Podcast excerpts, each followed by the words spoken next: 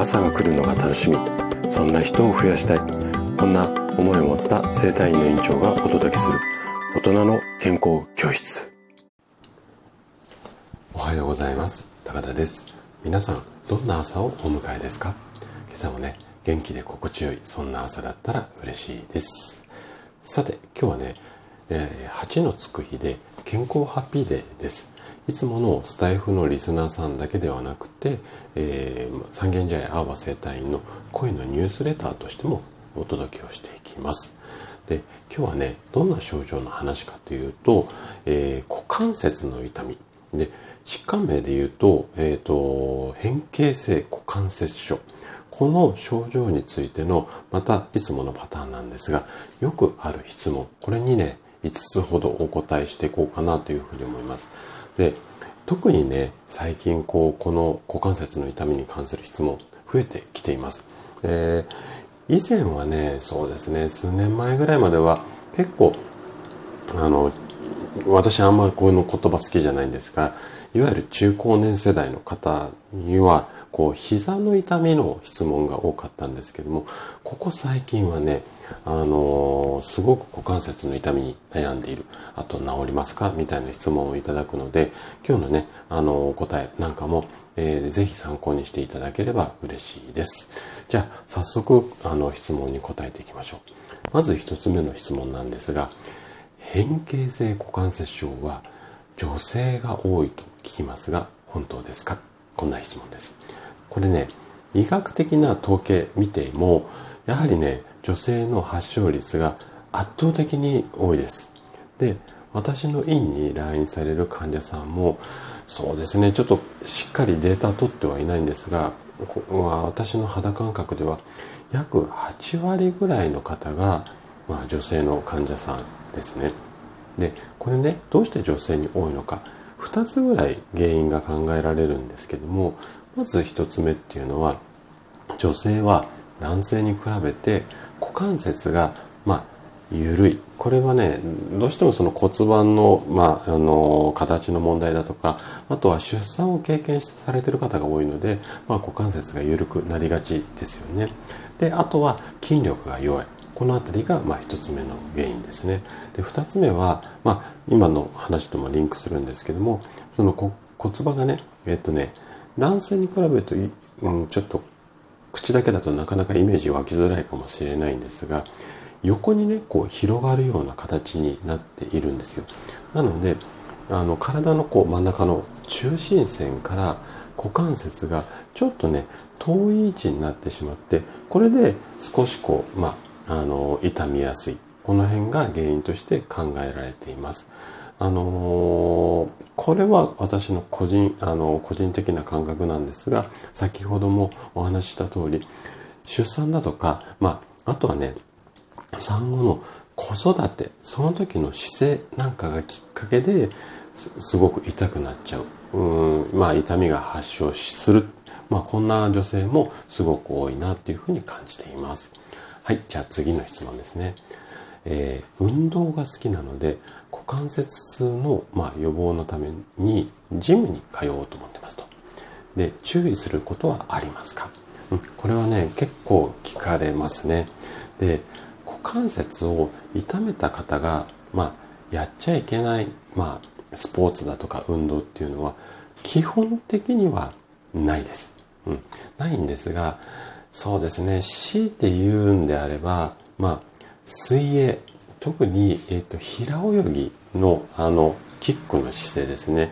あの形の動きっていうのは、ちょっとね、股関節に負担をかけるケースがあるので、ここは注意したいとこですね。で、股関節の、まあ、痛い時の、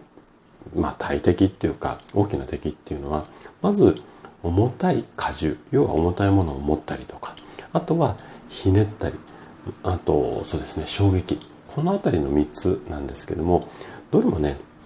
スポーツでこの3つ、荷重をかけたりひねったり、衝撃が来ないようなスポーツってあんまりないと思うので、なので、まあ、無理せず楽しむ。こんな形をお勧めしています。はい、じゃあ次ですね。えー、3番目の質問が、自転車に乗るときに気をつけること、これありますか？っていう風な質問ですね。で、えー、股関節に痛みがある人が自転車に乗る。またはその自転車じゃなくてもよくスポーツクラブジムなんかでもエアロバイクありますよねあの辺りで運動するこういった場合っていうのはえっ、ー、とね膝の曲がる角度ここにね注意をしていただきたいんですよねでどういうふうに注意していけばいいかっていうとこうペダルをこうぐるぐるぐるぐるこいてますよねこの時にこう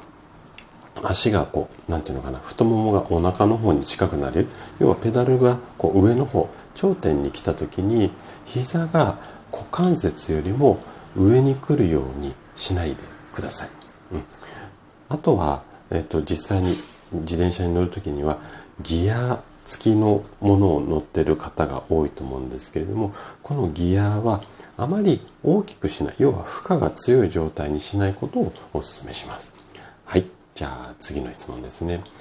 えー、日常生活で股関節に良くないことありますか、うん、